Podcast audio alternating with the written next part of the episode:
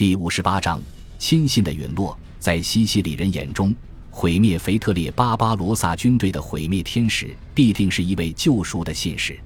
在诺曼人抵达半岛之后，这过去的一个半世纪里，南意大利遭到帝国军队入侵的次数，比他居民能记得的还多。但是哪一次入侵都不会比一千一百六十七年夏季的这次更严重。然后，他突然间就成了过去式。西西里王国确实花费了太多钱款，其中大部分都给了教皇，但是王国受到的实际损失是零。除了格拉维纳的吉尔贝军队中有一些掉队的人没能迅速撤回安科纳以南而已，王国再次安全了，至少外部安全了。在首都佩尔什的斯蒂芬依旧处于权力的中心，一般民众还敬爱他，但是他生存所系的那些人却越来越厌恶他。他自己也意识到了，王太后早已把他提拔为首相，又在初秋让顺从的巴勒莫教士们将他选到空缺的巴勒莫大主教的位子上，这种厌恶因此变得更深了。这是非常奇怪的一招棋。玛格丽特和斯蒂芬居然再次显得丝毫不顾及周围人员的感情。这位年轻人从未打算加入教会，在就任大主教的数天之前。萨莱诺的罗穆亚尔德为他授予圣职，可以想象罗穆亚尔德有多么不情愿。理查德·帕尔默尤其不掩饰自己的厌恶之情。把这项任命当作冒犯之举的人，不只是罗穆亚尔德和理查德而已。从斯蒂芬在巴勒莫主教座堂的大主教宝座上落座，唱诗般的感恩赞打破阴沉的寂静时期，整个教会团体都成了他的敌人。针对首相的阴谋再次迅速增加，正如当年针对马约和卡伊德彼得的阴谋一样。最后，斯蒂芬发现，在他的法国随从之外再无可信之人。所有西西里人都受到了怀疑，即便是宫廷宦官，即便是阿耶罗的马修本人。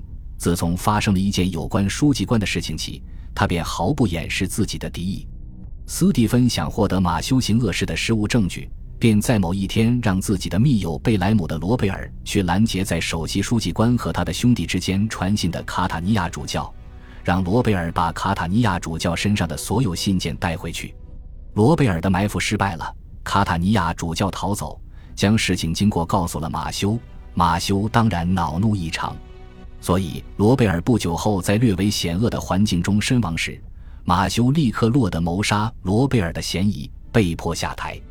在后来的调查中，有一位出身于萨莱诺并与马修关系良好的医生，被人揭发带着一种奇怪的药剂进入罗贝尔家。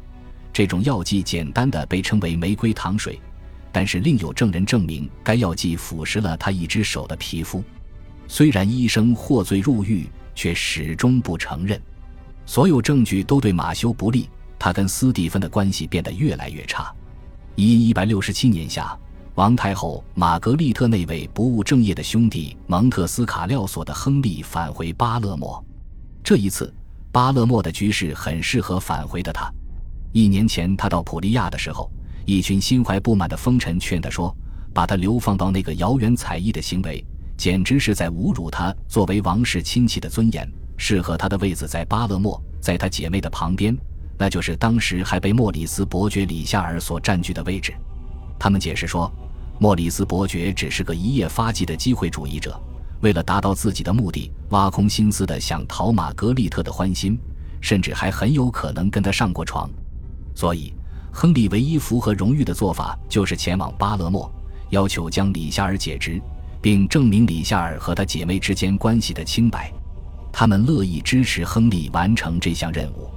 不过，当亨利带着西班牙和普利亚的随从在几个月后抵达西西里时，他发现王国里的每个人都早已知晓李夏尔的位置已经被佩尔什的斯蒂芬所代替了。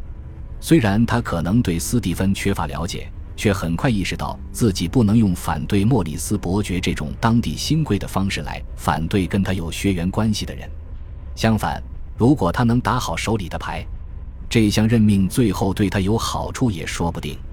同时，首相也在冷静地出牌。根据他对亨利的了解。似乎他只需做一些承诺，略作讨好，就能使亨利不与自己作对。做到这点以后，就不用怕亨利身边的那些人了。此策果然见效。年轻的他在任上的所作所为，说明他必定具有相当的魅力。他还能将这魅力发挥到极致。很快，亨利就成了舅舅最热情的支持者之一。那些心怀不满的普利亚人，只能眼看他们的前首领到处骑马跟着首相跑，甚至陪同他洗浴，表现的似乎城市是他的。他们受到打击，别无他法，只得在不久后回到普利亚。所以。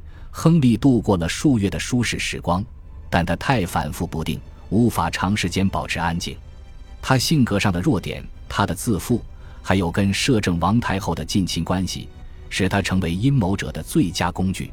夏日渐渐消逝，越来越多的人在他耳边嘀咕：“王太后舅舅的地位居然高于他的亲兄弟，这简直太丢脸了。”亨利不应该去找首相，而是应该让首相来找他。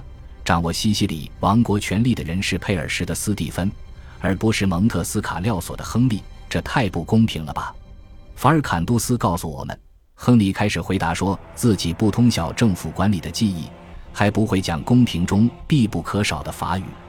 而他的好友斯蒂芬聪明又谨慎，出身高贵，非常配得上首相的高位。斯蒂芬掌握国事，他无比放心。不久，这些嘀咕里新加入了一些内容。那就不只是嘲笑而已了。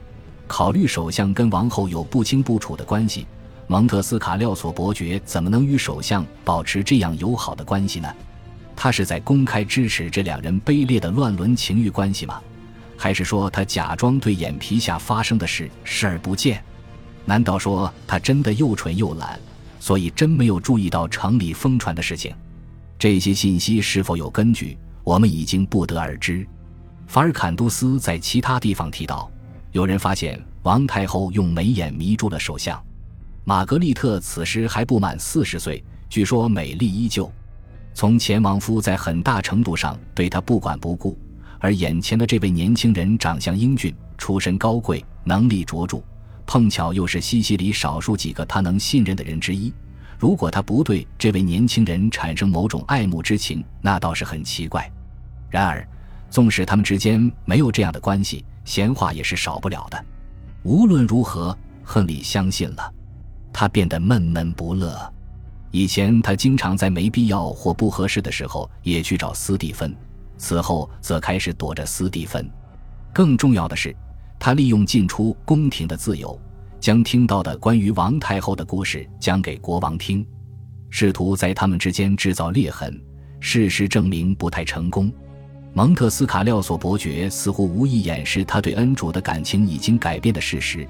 斯蒂芬不久就会发现自己高估了外甥，或许这显得让人难以置信。亨利比他设想的更不可信任，而且他的部中只有一个目标，据称一场阴谋正在酝酿，而伯爵则参与其中。这信息比任何探子报告的都更确凿。首相还没察觉事态的时候。就已经派不少密探跟踪亨利，只需问一下这些密探，他就能证实自己的怀疑。他决定先发制人，但是斯蒂芬做得到吗？侍从长卡伊德里夏尔控制了王室侍卫，而他是宫廷宦官中最仇视斯蒂芬的人之一。斯蒂芬肯定无法再有难事依赖他。实际上，如果首相想成功的实现政变，则不可避免的要逮捕甚至拘禁所有宫中的高级穆斯林，包括改信基督教的卡伊德们。在当时的环境下，这项措施很容易让首都的穆斯林居民发动全面叛乱。所以，如果他想预防敌人发动突然袭击，就最好在巴勒莫之外的地方行动。幸运的是，一项日程已得到确认。年轻的威廉将在次年首次访问他在意大利本土的领土，以筹措访问前的准备为由，王室发出通告，整个宫廷前往墨西拿过冬。雨果·法尔坎杜斯对墨西拿的描述前面已经引用过了，它是西西里岛的第二大城市，拥有繁忙程度略逊于巴勒莫的港口。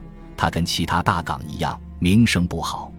不过，这里对斯蒂芬来说有一项极好的优势，它是一座纯粹的基督徒城市。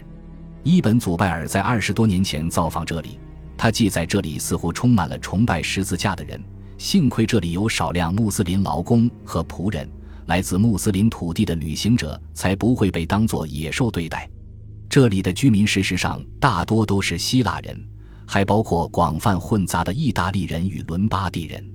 没有人对当下的政权表示不满。这座城市还有一个优点，它靠近大陆。斯蒂芬一年前去过格拉维纳之后，就跟表兄弟吉尔贝有良好的关系。此时秘密给他写信，请他来墨西拿，并在不引起怀疑和警觉的前提下，让尽可能多的士兵作伴。感谢您的收听，喜欢别忘了订阅加关注，主页有更多精彩内容。